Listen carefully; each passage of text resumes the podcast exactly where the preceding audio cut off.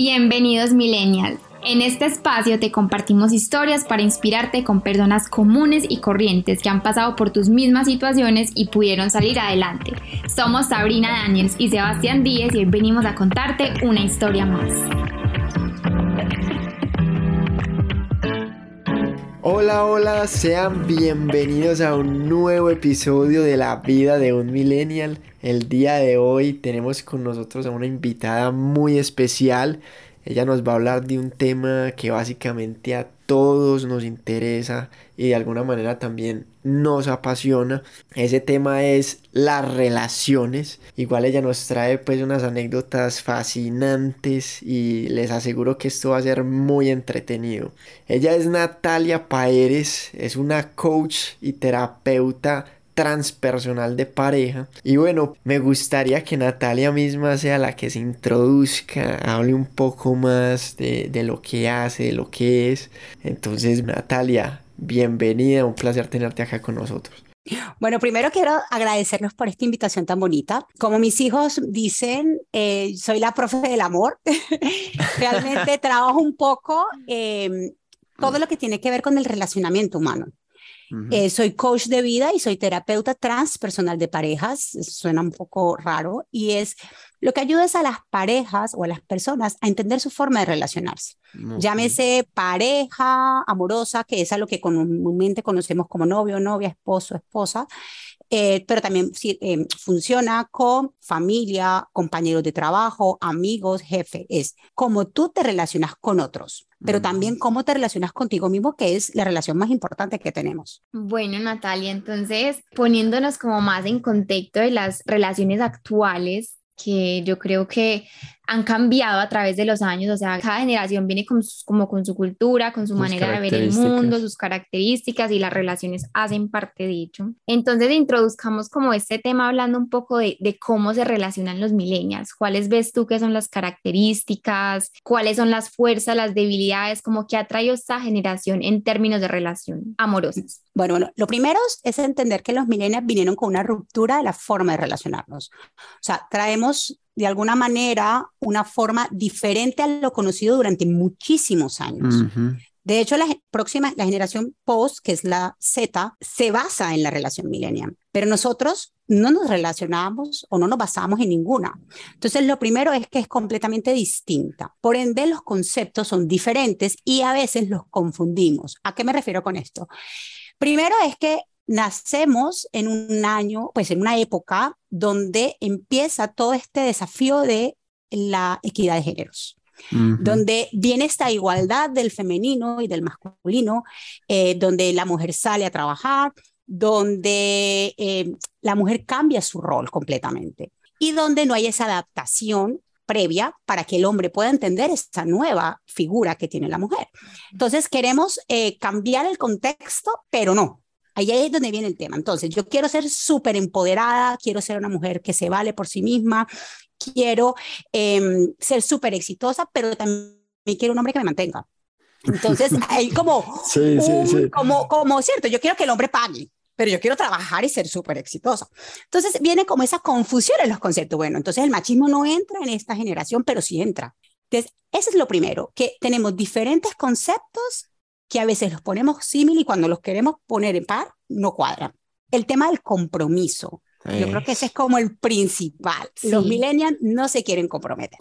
Y eso me causa mucha curiosidad porque es uno de los temas número uno en consulta. Mi novio no se quiere comprometer, mi novio no me da señales de que se quiere casar. Entonces, ¿qué es compromiso? Yo quisiera como que empezáramos como a desmenuzar un poquito los conceptos. Para nuestra generación, el compromiso, o bueno, para todo el mundo, vámonos en general. Si yo me voy a la Real Academia Española, el compromiso equivale a un acuerdo, equivale a una obligación. Es la obligación a nivel mental está desarrollada a obligación, esclavitud, a me toca. Pero realmente la, el compromiso es simplemente el grado de responsabilidad que yo tengo con una situación, porque yo puedo ser comprometido conmigo mismo. Entonces realmente no está relacionado directamente a las relaciones. Entonces, si entendemos que el compromiso no es exclusivo de la libertad, porque creemos que es como el antagónico de la libertad, ahí es donde empiezan las rupturas. Ahora, si ustedes me dicen, Nati, ¿por qué los hombres o las mujeres, porque ya estamos muy equitativos, no se quieren comprometer? Yo diría es que no es que no se quieran comprometer. Lo que pasa es que nos está faltando claridad con respecto a lo que queremos hoy. Y ese es el mayor problema de los millennials o los que atravesamos esta etapa. No sabemos qué queremos porque se nos ha vendido la idea que lo podemos tener todo. Entonces, cuando tienes tanto por elegir, uff, como que no sé qué quiero. Entonces, ahí radica. Entonces, imagínate que me llegan y me dicen, Nati, mi novio no se quiere comprometer. Yo le digo, ok, vamos a, a, desmenuzar esta vaina. ¿Qué es para ti no se quiere comprometer? Es que yo no sé, eh, a veces me presenta su familia, pero luego eh, prefiere a los amigos.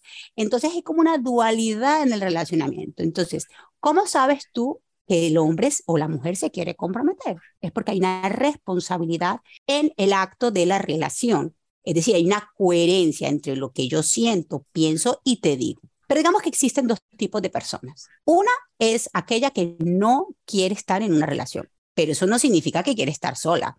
Quiere tener sexo, quiere salir a comer, quiere estar con varias personas al tiempo. Y existe otro tipo de personas, que es las que quieren estar en monogamia, las que quieren estar en una sola relación. Y hasta ahí vamos súper bien. Pero ¿qué pasa si a ti una mujer o un hombre te dice de frente, mira, ¿sabes qué? Yo quiero salir contigo, quiero tener sexo contigo, pero nada más. Eso no funciona. Por lo menos en Latinoamérica no funciona. claro, entonces, ¿qué ocurre? Yo tengo que decirte que yo quiero una relación para poder tener sexo, mm. para poder salir contigo y luego te hago ghosting, me desaparezco. Porque no somos claros. Mi pregunta es, ¿qué tan dispuestas estaríamos las mujeres de esa claridad de los hombres? ¿Qué tanto, qué tanto saldríamos con ellos? Yo les pregunto, ¿qué creen ustedes? ¿Funcionaría o no? No, no, no. No.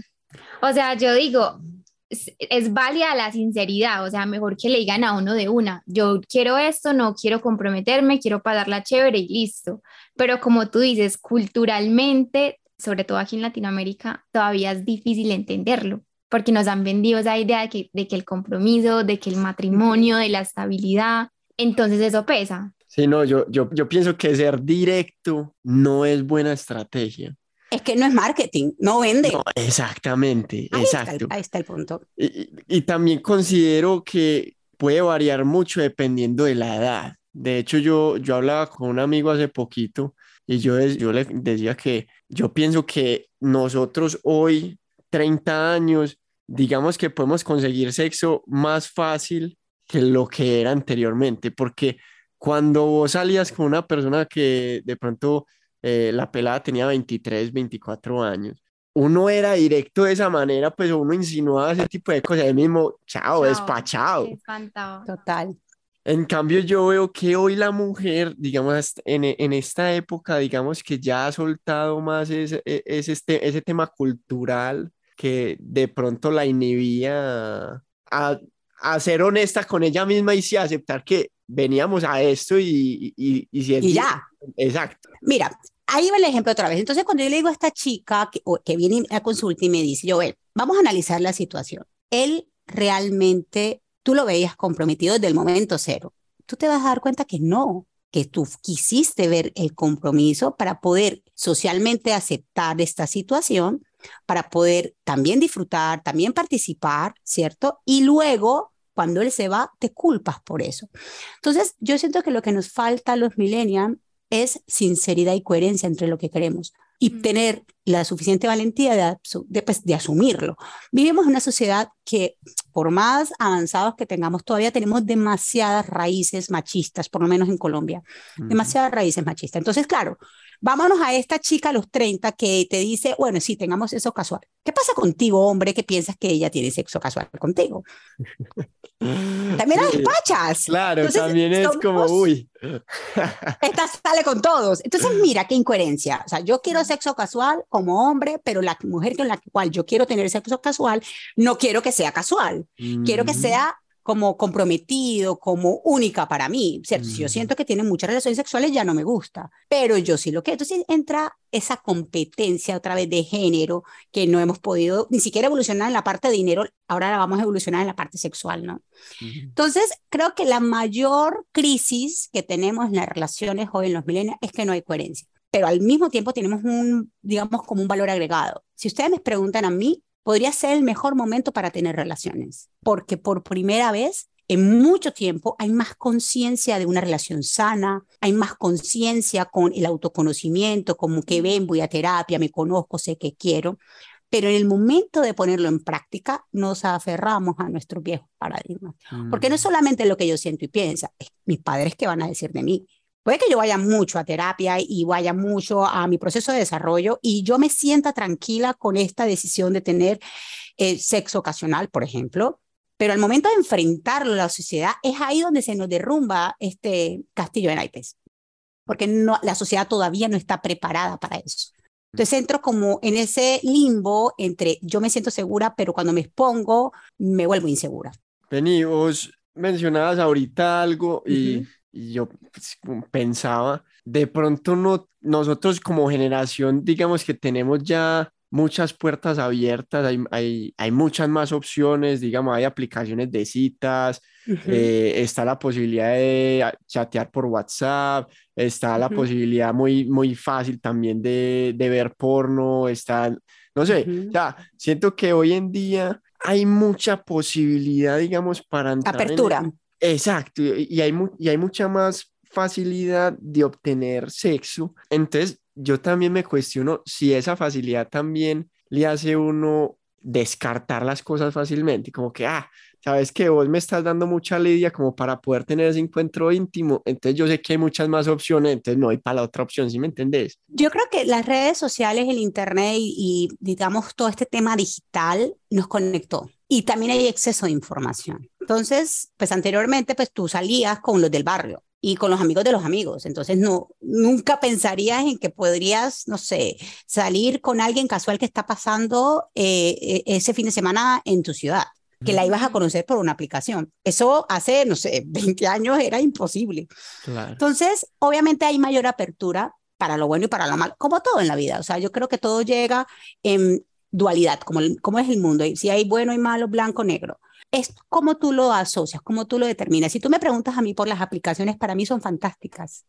De hecho, tengo casos supremamente eh, filiales, por decirlo de alguna manera, de que les funcionó, tienen una pareja estable a través de diferentes aplicaciones, como tengo otras que han sido los más desaciertos de su vida. Yo no culparía las aplicaciones, porque las aplicaciones es simplemente una herramienta. Yo más bien preguntaría es, ¿cuál era tu intención? cuál era tu coherencia, cuál era tu claridad a la hora que tú bajaste una aplicación X para conocer a alguien. Entonces me dicen, no, es que em, me mm, lo conocí por esta aplicación y me pidió mi celular y yo le escribí y nunca me volvió a escribir. Pues obviamente, obviamente hay más cercanía, pero desde cercanía es absolutamente lejana. Entonces, ¿qué ocurre? Imagínate que tú hoy estás en un supermercado y estás haciendo la filita en el carro y la persona adelante te sonríe y tú le sonríes porque así era como nos conocíamos antes, por ejemplo. Eso no implica que te invite a salir. Pues eso es un chat hoy por hoy, modernizado. Eso sería, como yo digo, un Betty la Fea en Nueva York, o sea, modernizado.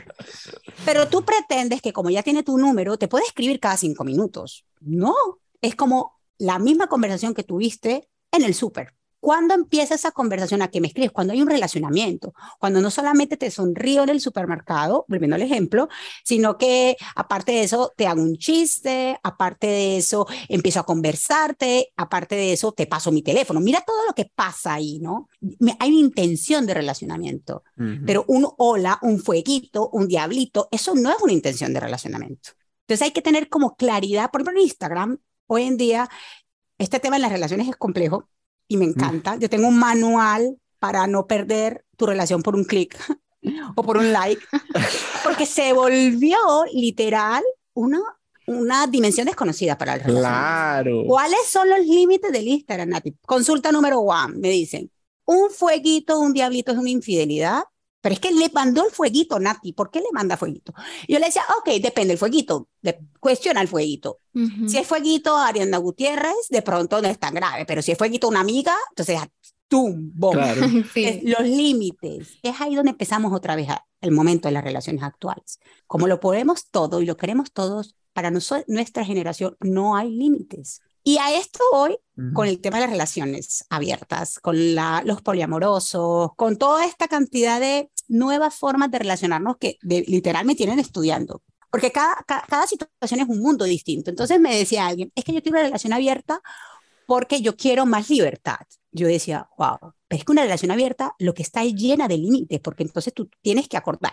Una relación monógama, que es la relación normal, tradicional, es muy clara. Hay una, hay una exclusividad en la relación íntima. Y digamos que hay una prioridad en las relaciones generales. Es claro, dos reglitas, chao. Listo, pero la otra es listo, es abierta entonces, es abierta en que yo puedo salir con cualquiera eh, una vez o dos, en que yo puedo chatearme o solamente sexual. Que Si te pones a ver, o sea, habrán tantas relaciones como reglas habrán. Sí, claro. Entonces, en vez de ser abierta, eh, para mí es reserrada, porque necesitas crear todo un manual. Un manual para poder cumplir. Y para cada persona diferente con la que te relacionas, que no van a ser las mismas. Total. Entonces, ahí es donde volvemos entonces a, bueno, aparte de eso, en que estamos entre lo monógamo, pero abierto. Y es, quiero vivir experiencias, pero tú eres mi novia. Y, y esta, esta pareja tiene unas reglas pero la, las otras, la parte abierta también tiene otras reglas. Entonces, realmente volvemos a lo que les explicaba al principio, vivimos los dos mundos, porque somos el mundo de la transición. Yo sé que los chicos Z la van a tener mucho más fácil que nosotros, porque, nosotros estamos en eso. Ya ganamos terreno, ya sabemos, por lo menos ya sabrán que es una relación abierta. Y será tan cotidiana, ojo, y será tan eh, socialmente aceptada que prácticamente ya las reglas estarán generalizadas. A nosotros nos tocó inventárnoslas prácticamente, a nosotros nos tocó hacer esa apertura. Entonces, eso hace que esa adaptación nos genere demasiadas confusiones a la hora de relacionarnos.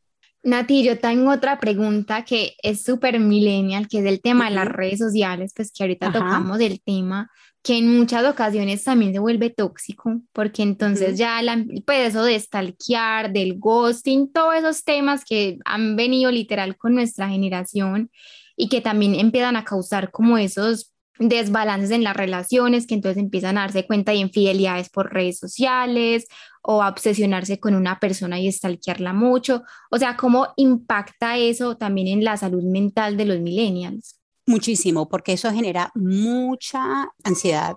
Eso genera mucha ansiedad y aparte de eso, eh, hay un tema con el desarrollo de la autoestima, porque no sentimos valiosos, o sea, sentimos que no generamos valor.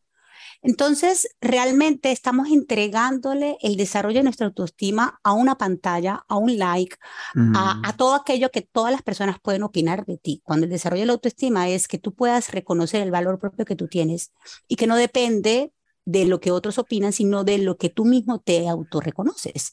Entonces, si tú me dices cuál es el problema, yo te digo grande, aparte que es masivo, ¿no? O sea, es, está conectado con el mundo. Yo creería que hoy en día las, las redes sociales en generales, con respecto a las relaciones, no, no tenemos manual. Como les decía ahorita, esto es algo completamente nuevo, entonces toca crear nuevas reglas y es ahí donde los límites empiezan a estructurar. No hay un manual que diga que si ya le pusiste tres fueguitos, eh, da una pelea. ¿cierto? Entonces te toca ponerlos a ti. Te toca sentarte con tu pareja y decir, ok, ven, vamos a darle un acuerdo a esta relación entre tú y yo de qué es para nosotros los conceptos, qué es para nosotros los emojis, por ejemplo. Otra, otro, aquí dando un contexto, si coloca, si le escribe a una persona que conoce, es igual o no es igual a una persona que no conoce. Yo pongo el límite de las redes sociales como la vida propia. Si no lo harías en presente, ¿por qué lo haces por las redes? Y aplica para todo, ¿no? Si, si tú no eres capaz de decirle a una persona algo grosero, algo, em, digamos, salido de tono presencialmente, ¿por qué lo haces por las redes? Porque al final del día eres tú frente a esa otra persona. Entonces, a partir de ahí es donde tú empiezas a construir tus propios acuerdos y empiezas a mirar cómo asumen el tema de las redes sociales. el tema de las redes sociales también diría yo que genera ansiedad, como, como dijiste al inicio, por la idealización también, porque a veces uno sigue que a la pareja perfecta, entonces que se hacen bromas y pasan muy bueno y pasean y no sé qué, y entonces uno se pone a compararse de, ah, pero yo no le, hago bromas a mi novia, no paseo, no tal cosa, entonces yo creo que ese, ese, esa idealización de esas parejas de que ellos solo suben el, contenido feliz, el contenido idóneo, para que la gente vea que, digamos, un espejismo de lo que es la relación, uno no, o, de pronto las personas no logran coincidir de que detrás de esa felicidad, de esa foto bonita, de ese viaje, hay peleas, hay de pronto infidelidades que no se muestran. Entonces yo creo que esa parte de las redes sociales también es muy compleja en ese sentido. Pero eso pasa en general en las relaciones, ¿sabes? Tú en las relaciones expones lo bonito ante tus mm. amigos. No nos vamos tanto a las redes, vámonos a lo cotidiano. Tú, en, cuando estás con un grupo de amigos y estás con tu pareja, a mí me encantan las historias que me cuentan. Por ejemplo, que se, vamos a una reunión de amigos y es como los cinco minutos de conversación en el carro antes. Como, cuidado, haces esto.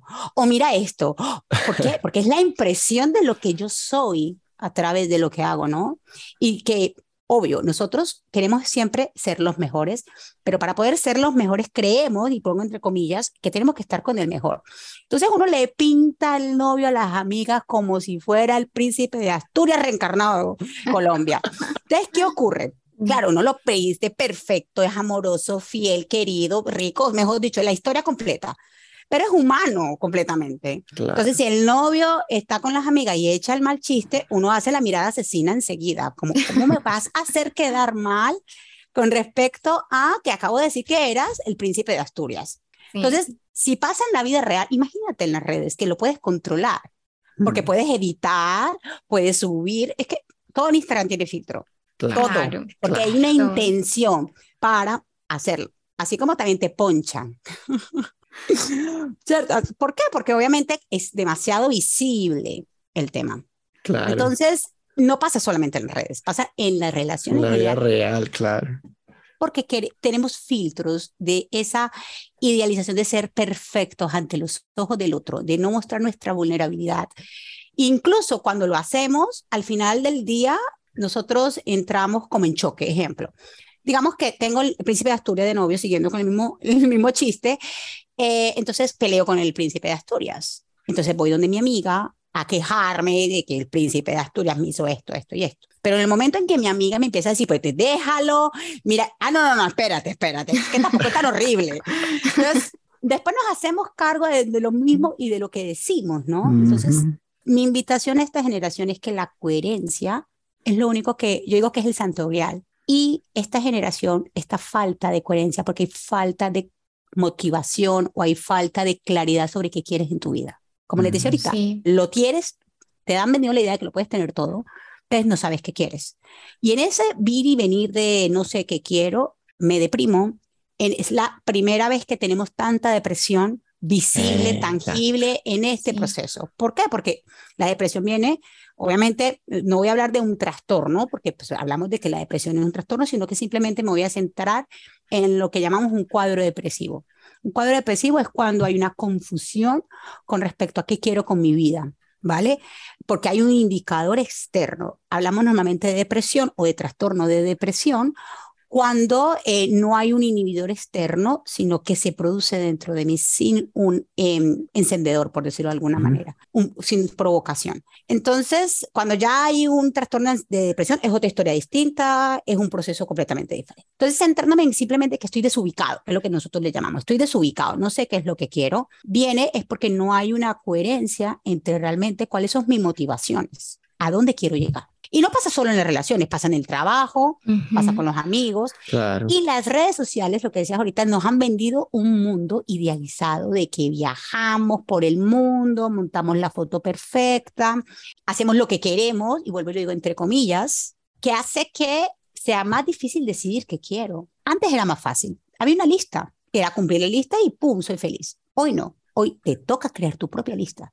Mm. Aunque hay una lista por ahí circulando. Yo en estos días me reía con una colega porque decíamos, hemos pasado de la lista A la lista B. Ella me decía como así. La lista A era, sé exitoso, cásate, ten un hijo, ten finca, siempre un árbol, de Europa, por ejemplo. Esa era la lista. Ahora la lista B es nómada digital, haz yoga, eh, come fitness, come fitness, hace ejercicio a las 5 de la mañana, emprende, emprende, como si fuera tan fácil, emprende.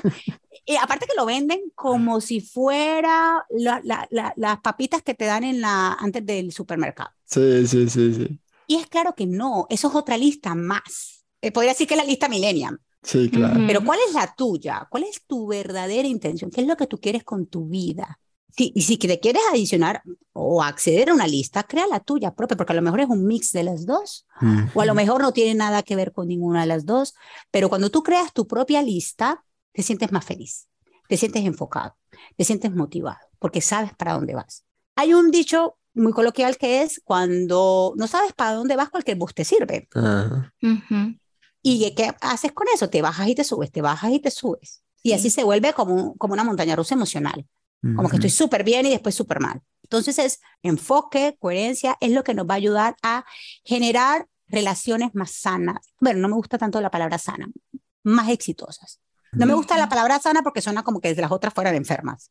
Entonces es como relaciones más coherentes, relaciones más exitosas. Y también estar también, o sea, en esa lista que uno tiene, como que la pareja esté alineado con eso, porque también es importante tener como un propósito en común y como tú dices, no estar con alguien simplemente por lo que piensan tus papás o porque la gente te ha vendido, porque tiene plata, bueno, por todas las cosas que dijimos, sino porque también está alineado con tus propósitos, con lo que tú quieres en tu vida, lo que buscas en una persona. Existen tres, tres pilares para las relaciones. El primero es la sexualidad, debe haber intimidad. No me refiero a qué tipo de sexualidad, ojo, Intimidad es más abierto, contacto, todo lo que corresponde a eh, la intimidad como tal, más que el sexo como tal. Lo segundo es que debe haber compañía, debemos ser amigos, debemos comunicarnos, debemos sentirnos que estamos ahí el uno para el otro. Y el tercero es ser socios, tener un proyecto en común. Las parejas que no tienen proyectos en común tienden a, a fracasar. Claro. Porque al final del día no hay una motivación de estar juntos. Mm. Hay muchos que para ellos un proyecto es un hijo, otros es un viaje, otros es un emprendimiento, no importa, pero que haya un proyecto en conjunto donde los dos se alineen y trabajen en equipo para sacar adelante ese proyecto. Hay algo que me gustaría mencionar ahorita que estamos hablando todo este tema de el compromiso y las relaciones y es que nosotros pasamos de el miedo a la independencia al miedo a la dependencia. Mm, total. Entonces, es que eso hace parte de la transición. Entonces, yo antes sentía me sentía muy inseguro de ser súper autónomo. Y ahora no quiero depender de nadie. De nadie. De nadie. Entonces, el cerebro aún está procesando esa información. Es que es una cosa y que es la otra. La autoestima sin duda alguna, es la explicación ante el miedo al compromiso, ante el miedo a crear una responsabilidad en las relaciones. Si yo no me siento completo conmigo mismo, voy a sentir siempre miedo a depender. Y por ende, no me voy a querer responsabilizar de las emociones, ni mías ni del otro. Entonces, lo primero que yo debo trabajar para tener una relación consciente es mi autoestima, mi desarrollo personal, mi autoconocimiento. Bueno, y también entendiendo un poco aquí el tema de la libertad, ¿no? Porque, no sé, se nos ha metido en la cabeza que cuando estamos en una relación, ya no podré. Me dicen eso como mucho. Como artista, cuando tenga novio, no podré ir a hacer eh, mi intercambio a Europa. Cuando yo tengo una relación, no podré salir con mis amigos. Mm. Sí. Es como, como que si estar en una relación te inhibiera de todo el resto de tu vida. Pero sí, estar en una relación es automáticamente ser libre de ser tú mismo y elegir, y elegir compartir con alguien más. Totalmente, de acuerdo. Y también elegir no tener que compartir todo, porque hay cosas, pues cada persona tiene sueños diferentes. Tenemos sueños diferentes porque somos seres humanos distintos. Y el éxito de una relación en pareja es aprender de la diferencia. Cuando tú eres capaz de aprender de tu propia diferencia y de la diferencia de tu relación, tienes una relación exitosa. Porque si algo nos ayuda a construir y a multiplicarnos, es cuando realmente podemos pasar la brecha de la diferencia. Somos complementarios, es claro, pero realmente nos expandimos cuando logramos entender la inclusión del otro en mi vida. Porque si simplemente nos complementamos, es como completo uno, pero me expando, crezco cuando yo entiendo que tú estás en mi relación, estás en mi, en mi vida, en mi proyecto, entonces, por eso se expande. Pero si simplemente me complementa, es como que si terminara. No sé si se entiende el concepto. Vos has hablado mucho de, de, que uno primero tiene que trabajarse a uno para poder, digamos, tener una vida en pareja mucho más equilibrada. Pero entonces, ¿cómo lograr eso? Pues porque, o sea, ¿cómo me trabajo yo mismo? Es que eso a veces es difícil uno mismo darse cuenta de sus errores, de sus falencias, de que por el ego mismo, pues el ego le nula a uno la mente. Entonces uno, de pronto para las personas que están escuchando y que se cuestionen, pero entonces, ¿cómo hago para mejorarme yo? ¿Qué les podrías decir respecto a eso? Bueno, vamos a empezar porque relacionarse es uno de los mayores desafíos del ser humano. Hmm. Eso es lo primero. Sí. Y es la escuela de la vida. Para mm. mí la pareja es el perfecto laboratorio de autoconocimiento. Tú te conoces verdaderamente cuando estás en una relación. Sí. Porque es un espejito. Yo siempre pongo una metáfora. Me encanta hablar con metáforas. Es como sacarse las cejas. Eso, el mundo dirá, Natalia, ¿eso qué tiene que ver? Y es, tú te puedes sacar las cejas sin un espejo. Claro, te harás miles de huecos, posiblemente te dañes la forma de la ceja. Es claro, los hombres rasurarse, se corten, pero que puedes, puedes. Pero si tienes un espejo, es mucho más fácil. Claro. Y no me refiero esto solamente a las relaciones de pareja, es que nosotros nos relacionamos desde que somos niños, de ahí viene todo este contexto. Tu estructura de relacionamiento viene del primer amor, y el primer amor es la relación con la madre y el padre, principal con la madre. Toda persona que tiene una buena, y cuando me refiero buena, no me refiero a es que nos amamos y hacemos corazoncitos, no. Una buena relación es que yo tengo un buen concepto de mis padres o de mi madre, en este caso específico de mi madre, tendré un vínculo sano en las relaciones. Porque como yo veo a mi mamá, veo la vida. Entonces, si yo tengo un buen vínculo, y vínculo es diferente relación. Porque, por ejemplo, dirá alguien que escuche, Dios mío, mi mamá se murió hace 20 años, entonces me jodí. No. ¿Ya qué voy a hacer? no. Porque realmente el vínculo es lo que yo siento, lo que yo identifico de quién es mi madre, esté viva o no, hubiese sido buena madre o no. ¿Ok? Entonces, desde ahí empieza esto. Entonces, cuando tú empiezas a relacionarte, empiezas a desarrollar todo lo que ya aprendiste de tu niñez. Y ahí viene todo el tema de las heridas de la niñez, ahí viene el tema de los traumas, ahí viene el tema de todo aquello que te generó dolor en esa etapa de tu vida. Entonces, nos relacionamos todo el tiempo, todo el tiempo, no solo con las parejas. Entonces, todo el tiempo estás aprendiendo. Ahora, a tu pregunta que me decías del autoconocimiento, por ende, todo el tiempo te estás autoconociendo. Pero ¿cómo haces conciencia realmente cuando te das la tarea de pensar y de creer qué es lo que quieres y no qué es lo que te toca. Nos encanta tener muchas relaciones y conocer muchas personas, porque creemos que vamos a encontrar el amor ideal, porque creemos que vamos a encontrar esa persona que nos va a complementar, esa persona que me va a hacer sentir amada. Ese es el viejo paradigma. ¿Listo? El paradigma nuevo, que es el que vivimos los millennials y está viviendo las nuevas generaciones, es que para, no tienes que sentirte amada, tú tienes que aprender a amarte. Pero como todavía tenemos muchos rezagos del anterior, porque nuestros padres que nos criaron, nos criaron con el anterior, entonces, ¿qué va a pasar? Yo voy a querer buscar afuera lo que tengo adentro, pero la información que tengo en este momento, en el contexto, es que tengo que buscar adentro. Entonces me enredo, porque es como que mi corazón me dice que es afuera, pero mi mente me dice que es adentro. Entonces, como que no logro. Hace cortocircuito. Claro, entonces, para nuestra generación ha sido un reto total.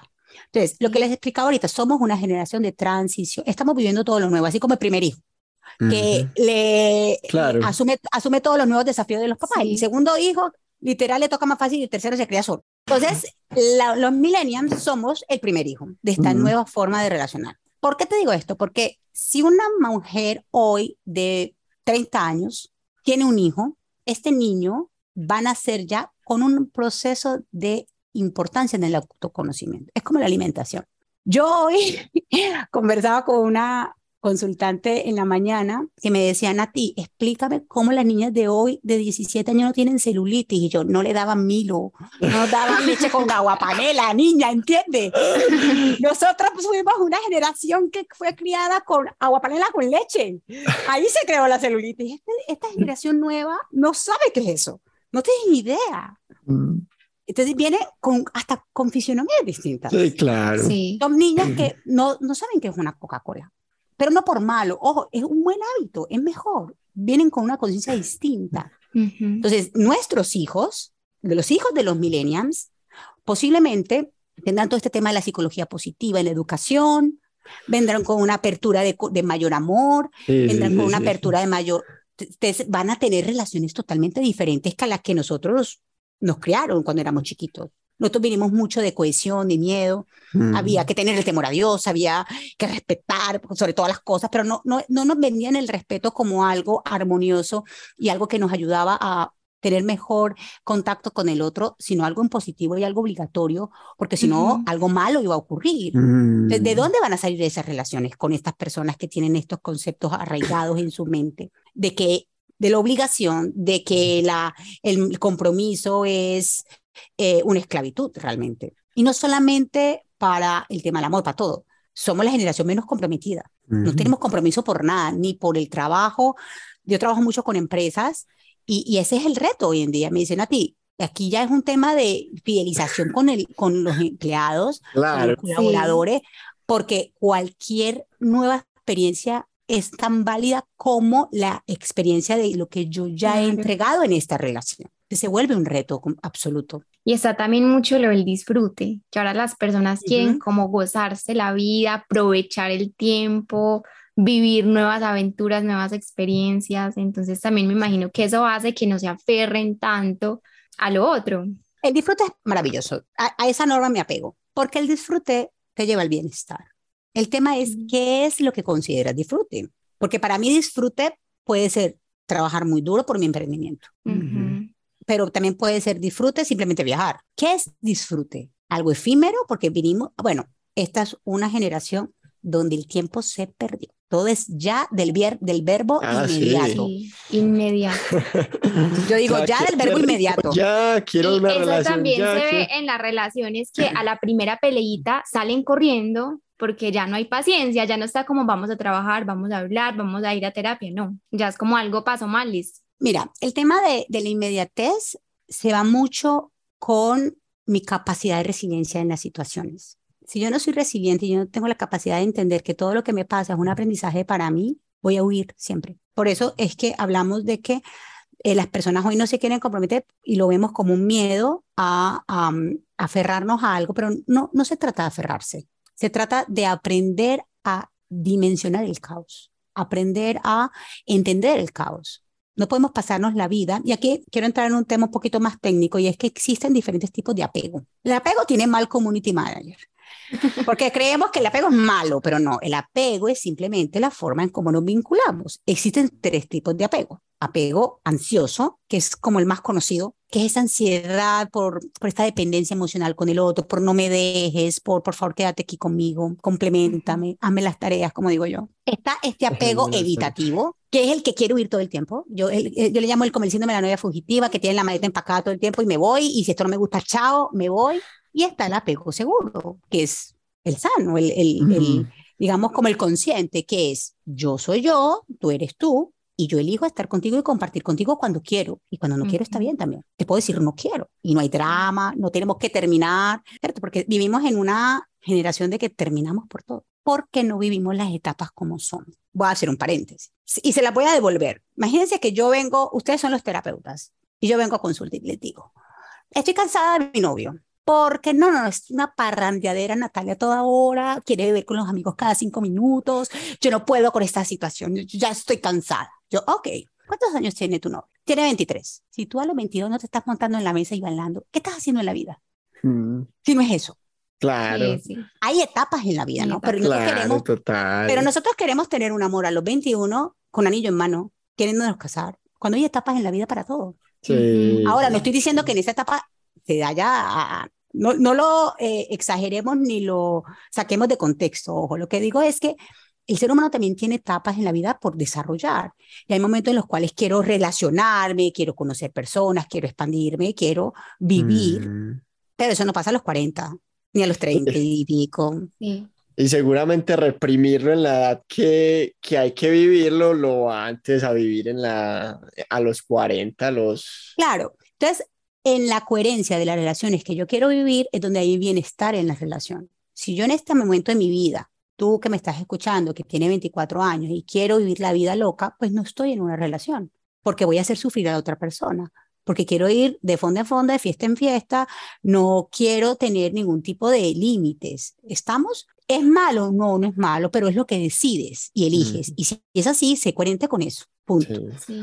porque entonces haces daño y al final del día también te haces daño porque te metes en una situación que no quieres. A eso es a lo que yo me refiero realmente, es, se, ves en la misma línea entre lo que quieres vivir solo y con otros. A eso le llamo yo responsabilidad emocional. Claro. O sea, yo me debo responsabilizar de mi vida, pero al mismo tiempo de las personas con las que comparto esa vida. Y así generamos menos corazones rotos, ¿no?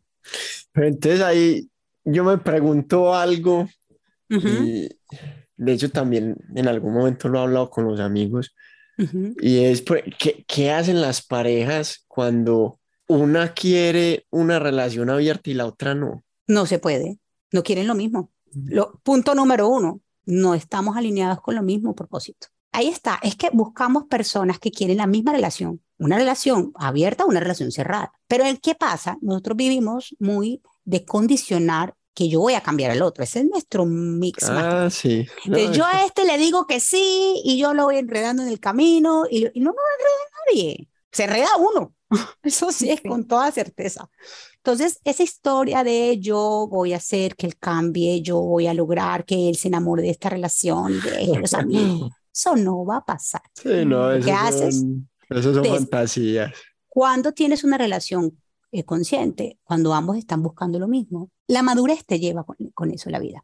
Y ahora lo que te decía, no es lo mismo conseguir novio a tus 24 que a tus 42, que es la edad inversa en los millennials. Ojo, a los 24 tu parte social es más amplia. Por lo que les acabo de decir, porque, porque tu intención está en relacionarte, en salir. Ojo, no es genérico, no le pasa a todo el mundo. Estoy poniendo como un, una estadística.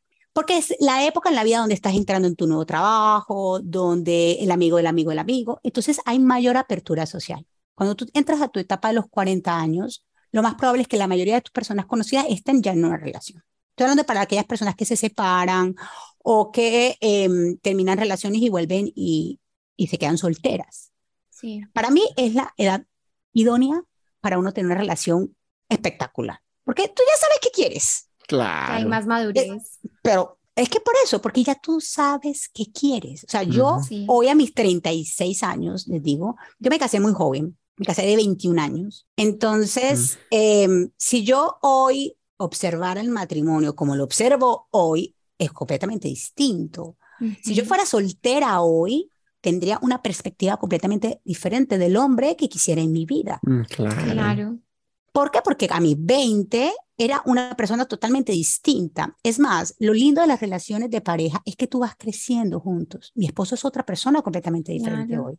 Entonces, lo importante de las parejas es que se construyan juntos y que vayan caminando ese mismo sendero y crezcan y aprendan y se construyan y, y, puedan afrontar todo lo que la vida les trae. ¿Por qué?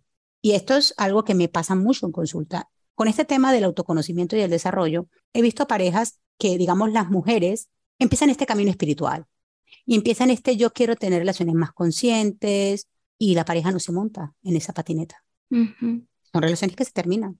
Claro. ¿Por qué? Porque ya yo empiezo a ver la vida diferente a lo que tú la ves. Es yo cambié. No es culpa de la pareja, ojo, yo cambié las reglas de juego. Entonces ahí es donde empieza como esa confrontación, como tú decías, abierto cerrado. No es tanto el abierto cerrado, es que es diferente a lo que iniciamos esta relación. ¿Por qué las relaciones se terminan? ¿Qué creen ustedes? ¿Cuál es el factor número uno por qué las relaciones se terminan? La comunicación. Lo que decías también de no tener ya de pronto los mismos objetivos en común. No ir como por ese mismo sendero. Esa es la principal. Todo el mundo piensa que es infidelidad y para los que están escuchando, lamentablemente, no. Las infidelidades son de los procesos que a través de terapia mejor se desarrollan. Sí, se puede. Cuando hay conciencia, cuando hay conciencia de querer mejorar.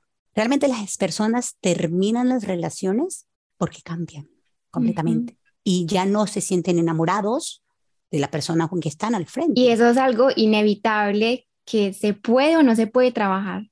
Es más complejo porque requiere que el otro entre en el mismo nivel para volvernos a enamorar, para volvernos a encontrar. Y eso pasa porque los proyectos empiezan a desarrollar. Yo pongo un ejemplo.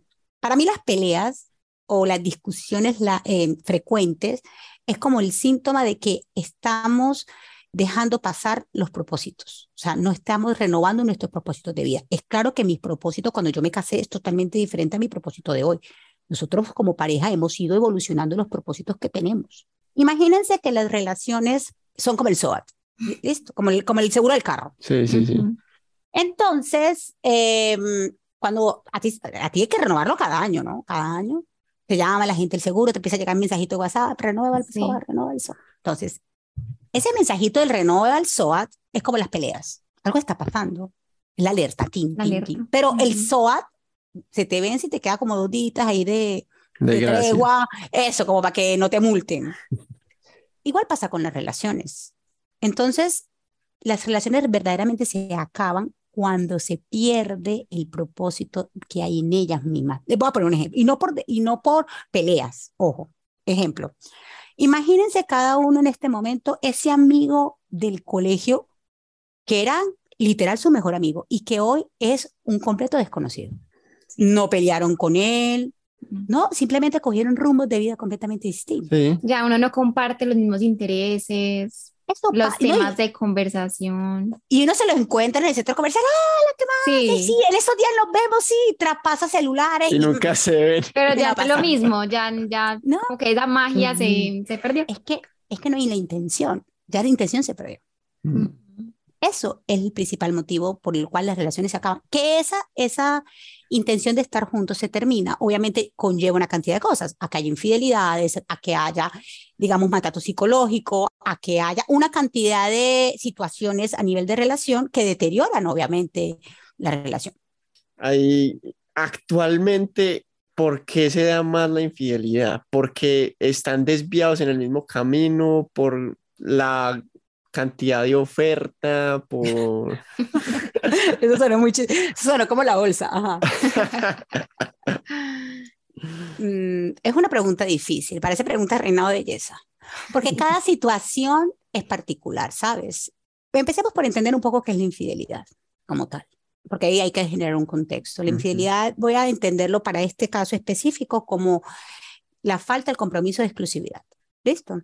Ahora, realmente la infidelidad empieza por que eres infiel a ti mismo. Claro, O total. sea, Porque es que la infidelidad es un- el contigo, compromiso que tú tenías con esa contigo persona. mismo. No, Ujú, ahí está. No, no es porque le faltas al otro, te faltas a ti. Y el compromiso que tú hiciste contigo mismo de querer estar en una relación donde hay exclusividad sexual. Mm. Ok, Es una falla interna. Entonces, si te faltas a ti en eso, ¿en qué más te faltas? Entonces, lo normal es que las personas que eh, tienen eh, indiscreciones, como le llamo yo, o que faltan a su compromiso de la relación, a ese, a ese acuerdo que hicieron, es porque ya hay una infidelidad intrínseca en, hecho en, en ellos en infinidades de acciones Ujú. y situaciones. Entonces, el, el mejor proceso para mí, para poder sobrepasar y poder entender el proceso de la infidelidad, es tú entenderte a ti mismo y por qué pasó. No re- reconquistando, comprando carro casi beca, no. Eso es pasajero. Es yo verdaderamente hago una introspección, yo realmente hago un proceso interno en mí donde yo termino qué pasó conmigo, que yo me dice permiso cuando yo ya había determinado que no. Sí. Es ahí donde el proceso de la infidelidad se puede llevar en una relación, o sea, se puede solucionar en una relación. Las infidelidades yo siempre digo que pueden funcionar como una trampa o un trampolín. Es una trampa y te quedas en ella y la relación se disuelve. O se vuelve un trampolín, es decir, de ahí nace una mejor versión de ambos, porque ambos participan. Esta parte de la gente no le gusta escucharla, pero ejemplo, si una persona viene a terapia eh, de 10 años de una relación y se da cuenta dos años después que su pareja tiene una relación extramatrimonial, participó dos años en esa relación. ¿Dónde estabas tú que no te diste cuenta Claro. que eso estaba Ujú. ocurriendo? Sí. ¿Dónde estaba tu yo pareja? Ojo, tu, tu, tu cuidado de la pareja. Claro, tú le dices esto de primerazo y eso suena como "Uf, Sí, yo soy la claro. víctima de esta situación. O sea, Exacto. yo Sí. soy la víctima, él es el victimario, él es el malo. Pero es que las relaciones son 50-50. Sí, sí, Claro. sí, sí, Ni sí. siquiera 45, 55, No. 50, 50. Participamos los dos en esta vida. Y si hay una tercera, participamos los tres en esta, en esta historia. Sí, Entonces, cuando yo me hago responsable de mi parte de la relación, puedo tener una relación más consciente, más armoniosa más amorosa. Es ahí el reto. Pero entonces ahí, ahí se desmiente de pronto lo que en la calle pues la gente dice. Ajá, los mitos y leyendas, cuentan. Sí, que el que la hace uno la hace dos. Yo lo que les digo a las personas cuando van a consulta es, no hay garantía de que quien comete infidelidad no lo vuelva a hacer. Así como no hay garantía de que tú que sentiste el proceso no se lo saques el resto de la vida. Mm, es otra cosa, claro. Estamos 50-50. Exacto. ni yo tengo la certeza de que tú no lo vas a volver a hacer ni de que ella me perdone. Porque pasa también de que la otra persona comete el acto, se arrepiente, hace todo un proceso, de verdad que quiere hacerle todo el proceso para que funcione la relación y la otra persona no puede generar el proceso de perdón y se acaba la relación. No hay garantía de nada. Es que si algo no tiene garantía en la vida son las relaciones. Esto es sin ah, garantía. Sí, claro. y queremos eso. Y se pueden acabar por cualquier motivo. También uno, como hablábamos ahí del apego, o sea, uno no sabe en qué momento esa persona se puede ir. y cómo uno asume esa, esa partida de la persona. No hay una palabra más linda del mundo que unión libre. Para los que les encanta el matrimonio no les va a gustar lo que estoy diciendo, pero, hablemos de que no hay nada más lindo que una unión libre con anillo y fiesta. ¿Sí, me entienden? Porque es yo estoy libremente aquí porque quiero. No hay nada en este mundo que me obligue a estar aquí contigo. Qué nota. Es eso. Es yo libremente estoy aquí, te elijo. Entre Tuvo un paciente hace un tiempo que es súper racional, súper, súper racional. Y fue a consulta porque la novia le decía, es que tú no me quieres porque es que tú eres demasiado eh, racional y la, el amor es de las emociones. Entonces fueron a terapia. Entonces cuando fueron, él me decía, pero es que yo le estoy brindando lo mejor que cualquier persona le puede brindar, Nati. Y yo le decía, ¿por qué? Y me decía, porque yo le digo a ella que yo quiero estar con ella porque quiero y que el día que no quiera me voy. O sea, que lo que está aquí es de verdad. O sea, yo no le estoy mintiendo. Ella para qué quiere que diga, sí, te amo, te adoro, pero al otro día voy. Claro. o, es mentira. Yo le estoy ofreciendo lo más real que puedo. Pues si tiene razón. Allá voy. A, veces este romanticismo de las relaciones, yo pienso que a medida que vas avanzando, y lo, lo que hablábamos ahorita de la madurez, empiezas a concientizarte más de la forma en que quieres amar. Y cuando amas, eh, y yo le meto el corazoncito ahí es con apertura, cuando amas eh, con libertad, con expansión, que para mí eso es el corazón, amas desde la conciencia de que eliges estar con esa persona y que verdaderamente cuando le dices que quiere estar ahí es porque es real. Mm. Y eso es la razón, eso no es el corazón. Y también, digamos, entender que todos tienen lenguajes del amor diferentes y que cada persona ama a su manera y no porque él te ame como tú no quieres que te ame, significa que no te ame. Yo tengo una historia muy curiosa con eso. Mm, lo voy a contar.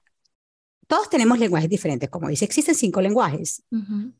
Está el lenguaje de contacto, palabras de afirmación, tiempo de calidad, eh, actos de servicio y regalos. Esos son los cinco lenguajes son distintos. No hay uno mejor que otro. Es como la mona, la pelirrubia, la negra. Todas son lindas, son diferentes, todas son válidas. Pero siempre tenemos uno predominante. Mm. Es un clic maravilloso el que tú tengas el mismo de tu pareja. Eso pasa como en el 10% de las relaciones. en el 90% son distintos porque ahí es donde viene el complementario. ¿Vamos bien hasta ahí? Un día llega una chica, una pareja a, consulta. Era como la segunda sesión, algo así y se tenía el cabello a la cintura y se lo cortó eh, arriba de los hombros. Es claro que era evidente el cambio. Cuando yo abro la puerta de la oficina, le digo, ay, ¿cómo quedaste linda? Y me dijo, cierto. Y yo, ay, carajo, ¿por qué tengo que hablar antes? Y me siento y empieza el primer parte del proceso. Yo no voy a continuar en la terapia, esto no va más, yo no puedo estar casado con una pared, Natalia. Hay momentos de desahogo emocional, ¿no? Y empieza ya a decirme que él ni siquiera se le había dicho nada del corte del pelo, que habían pasado 20 días. O sea, empecé por mi comentario de cómo quedaste de linda. Entonces, eh, empecé a decir ella que habían pasado 20 días, que no le había dicho nada, que si él le hubiera dicho, ojo esto, que quedó fea, ella lo hubiera preferido porque hubiese dado cuenta de que, eh, de que sí la se dio cuenta. Pues. Exacto, de que se dio cuenta. A veces el ser humano, paréntesis, prefiere el maltrato que la indiferencia. Mm. A ese punto llegamos de la distorsión. La indiferencia es el acto más mezquino del ser humano, Ah, porque es no te doy presencia. Ujú. Cierro paréntesis. Entonces, ella se desahoga y al momento él me mira y obviamente tiene sus cinco minutos de fama también. Y me dice, Natalia, es que según ella yo no la quiero, pero te voy a contar una historia. Y yo, cuento, yo trabajo por Copacabana mm. y vivo por la acuarela. Para los que no entienden el contexto, es como a, no sé, 60 kilómetros de diferencia. es lejísimo una cosa de la otra. A dos horas de, de- de Más o transporte. menos, más o menos. Y ella no trabaja, ¿cierto? Se queda en casa. Y yo me levanto, entro a las siete y media de la mañana. Y yo me levanto todos los días a las 5 de la mañana, porque ella se le dio por montar bicicleta. Y yo me levanto a las 5 de la mañana, me baño y me arreglo rápido. Ella monta bicicleta, yo me voy detrás en el carro, cuidándola. Durante una Mm. hora hago el circuito con ella, ella se va a la casa a dormir y yo me voy a trabajar. Y ella dice que yo no la quiero. Yo les Sí, pregunto, claro. ¿la quiere o no la quiere? Sí, claro. Sí, La adora. Claro. Claro, es que tienen lenguajes de amor diferentes. Ella es más de palabras de afirmación y él es más de actos de servicio. Mm. Entonces, posiblemente no es ese hombre que le va a decir como estás de guapa, hermosa, divina, pero cuando tú abres el refrigerador está el yogur griego que te gusta. Mm. Ujú. Con Entonces- actos, o sea, lo Exacto. demuestras con actos. Exacto. Entonces, están en un proceso de que no hay comunicación, o sea, no saben cómo quererse, aunque se quieran. Y eso pasa Ujú. mucho. Sí. Pero ojo con esto, y aquí donde viene la parte importante de la historia. Tú no amas al otro como quieres que te amen a ti, ni como tú aprendiste, porque nosotros venimos los lenguajes de la infancia, acuérdense ahorita, la forma como mi mamá me quería, bla, bla, bla, sino como el otro lo entiende. Así de sencillo. Entonces, si mi pareja entiende palabras de afirmación, pues yo tengo que demostrarle el amor en palabras de afirmación, porque Mm. si no, no me va a entender. Y es ahí donde viene el reto, de no solamente hablarte en mi idioma, sino entender el tuyo propio, Claro. darme el trabajo de conocerte, de, de poder explorar cómo tú sientes y poder expresar el amor en el idioma que tú lo entiendes. Ahí es donde está ese compromiso, ahí es donde está esa responsabilidad emocional con el otro. Yo hoy me pregunto mucho de qué hablan las parejas, porque uno normalmente debería hablar de estas cosas en las relaciones, pero uno no habla de eso. Imagínate que uno sale a comer con el novio. Entonces uno sale a comer y los primeros, te llega, se saluda, digamos que ambos vienen del trabajo, ¿no? Chum, y se encuentran en el restaurante. Entonces se saludan, mi amor, hola, ¿cómo estás? Bien, ¿y tú? Entonces vamos a pedir. Entonces piden y de ahí empieza. Lo primero es como hablar como de la historia del día. No, mira, mi trabajo pasó esto, ta, ta, ta, ta, ta. Ahí llega la comida, parada, foto, chin, para apuntar en Instagram que estamos comiendo juntos, con la comida, tin, tin, tin, en boomerang. Y de ahí, por lo general, es el chisme del día. Imagínate que fulanito se fue para no sé dónde y ta, ta, ta, y ahí están comiendo y hablando de la vida del otro. Ujú. Y por lo general, cuando estamos terminando, ya viene el postre, hablamos normalmente de nuestras familias, o de, Ay, es que mi mamá está muy intensa, o tal. Nunca hablamos de nosotros como pareja, a menos de que haya un problema. Y Claro. tengamos la frase de tenemos que hablar. La famosa. Que, por favor, cuando tengan algo que hablar importante, no empiecen el título con tenemos que hablar. Yo siempre les recomiendo, Es- Eso ya pone una barrera, se predispone. eh, eso debería ser un disfraz en diciembre, eso le tengo más miedo que a la DIAN. O sea, no, para mí realmente cuando algo importante tienen que hablar, vístanse lindas, salgan a cenar a un restaurante lindo, pongan el escenario más espectacular y ahí empiezan a conversar desde la tranquilidad y del amor lo que tienen que hablar. Pero que sea natural, pero si hay un mensaje de WhatsApp a las 4 de la tarde, recógeme que tenemos que hablar. Ah, No. Empezamos mal. Sí, yo no- se crea mucha tensión. No, imagínate, no, eso es como que te llega un comunicado de la DIA literal, o sea, yo creo No, que no, así, o el tránsito, o algo así. No, y también yo pienso, pues de algo que me ha funcionado también a mí es como decir las cosas en el momento que pasan y no esperar como a que se acumule un montón de cosas y después explote, sino intentar decirlo cuando lo sientes. En el, la olla, eso se llama como el tema de la olla de presión, o sea, como no esperar que explotes. Pero también a eso yo le agregaría el que lo digas en el momento que lo sientes, pero que ya lo hayas gestionado. Porque si no lo vas a decir con rabia, si no lo vas a decir con tristeza. Entonces, Mm. es más la carga emocional que hablas que el sentido real de lo que quieres conversar. Entonces, una Mm. vez yo haya gestionado mi emoción, o sea, si me haya pasado la rabia, realmente haya em, procesado qué es lo que yo quiero conversar contigo, es ahí donde yo tengo. Yo tengo la regla del 333. Tres horas, tres días, tres semanas. Tres horas. Yo tengo tres horas para respirar y no irme para la cárcel. Literal. o sea, como llamo. Como, respiro, como que medito qué es lo que está ocurriendo. Tengo hasta tres días para decírtelo. Y tenemos tres semanas de ahí en adelante para hacer una acción que repare esa situación. ¿Por qué, por qué mm. normalmente trabajo así? Porque la mente tiene corto plazo. Entonces, imagínense el escenario. Volvamos a nuestras historias divertidas. Que yo estoy con mi pareja en la casa de mi suegra y resulta que le hace un comentario que no me gusta ni cinco y yo en la casa arreglamos, pero uno tiene amnesia, se me olvida. Entonces, como que no, se me olvidó, pero tenemos que, eso no me gustó. Va, pues estoy en la casa de mi suegra, no voy a hacer show. Después estamos em, en el centro comercial y, y volví a hacer esa acción y, yo, medio tesoro me está viendo, contrólate, cálmate, después en la casa arreglamos y no vuelve a pasar. Y luego estamos en la casa, efectivamente, y, pasa. ¿Y qué ocurre?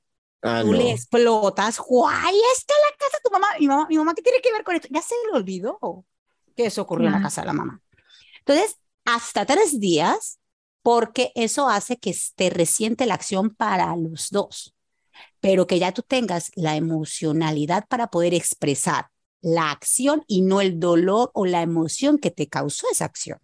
Tengo tres semanas para poder hacer una acción reparadora. ¿Qué quiere decir esto? Mira, eres muy impuntual, ejemplo me molesta enormemente que seas impuntual, ta, ta, ta, ta, ta, ta, esto es lo que yo siento, y a mí me encanta empezar con el yo-yo, yo siento, no tú haces, no, el tú, no, el tú, sino el yo-yo. Mira, yo me siento de esta forma, este es mi proceso, esto es lo que yo en este momento puedo ofrecer, lo que me corresponda me hago cargo, y esta es la parte en que yo comparto contigo. Y ahí ya yo desmenuzo que no es que tú hagas cosas para hacerme sufrir, es que yo también estoy eligiendo todo este proceso, pero juntos podemos encontrar las herramientas para poder salir. Y de ahí debe salir una acción donde ambos se comprometen a de ahí en adelante, en las próximas tres semanas, accionar. Porque la mayoría de las veces, yo siempre digo, nunca, nunca, nunca se hace un acuerdo por guerra. Esa es la pelea más perdida de la vida. Mm. lo, yo furiosa en el carro montada después de esperarte dos horas y que tú me digas a mí que nunca, nunca más me haces esperar. Tú me puedes prometer ahí por la Virgen del Carmen y lo Claro, no. Porque me estás prometiendo eso es para que yo no me enoje, pero no es un acuerdo real. Por eso es importante que todos los acuerdos que se hacen son en la tranquilidad, en donde, hey, cielo, que es cuando uno habla con la pareja y dice, ven, estas acciones nos harán para ser mejor pareja. No, total, no, maravilloso, Nati. Pues realmente, este es un tema apasionante. Yo creo que y difícil de entender. Yo creo que uno, así lleve 20, 50 años de relación, siempre estás aprendiendo cosas, siempre estás cuestionando. Qué maravilloso. Eso es lo más maravilloso. Sí, sí, sí, sí. sí. Yo, yo intenté hacerlo lo más jocoso posible porque siento que es un tema ladrilludo. O sea, el, el tema de las relaciones tiene un gran componente emocional. Mm, claro. Entonces, para cerrar, mm, mi mayor consejo o sugerencia sería, las parejas felices están compuestas de dos personas felices. Mm. Mm, si tú quieres tener una relación feliz, sé feliz y deja que el otro sea feliz. Y créeme con, con garantía de que vas a tener una relación feliz. Comprométete contigo mismo y con cada acción que haces y que cada decisión que tomas tiene un impacto colateral en el otro. Y con esa conciencia donde te comprometes contigo, automáticamente te comprometes también con el otro.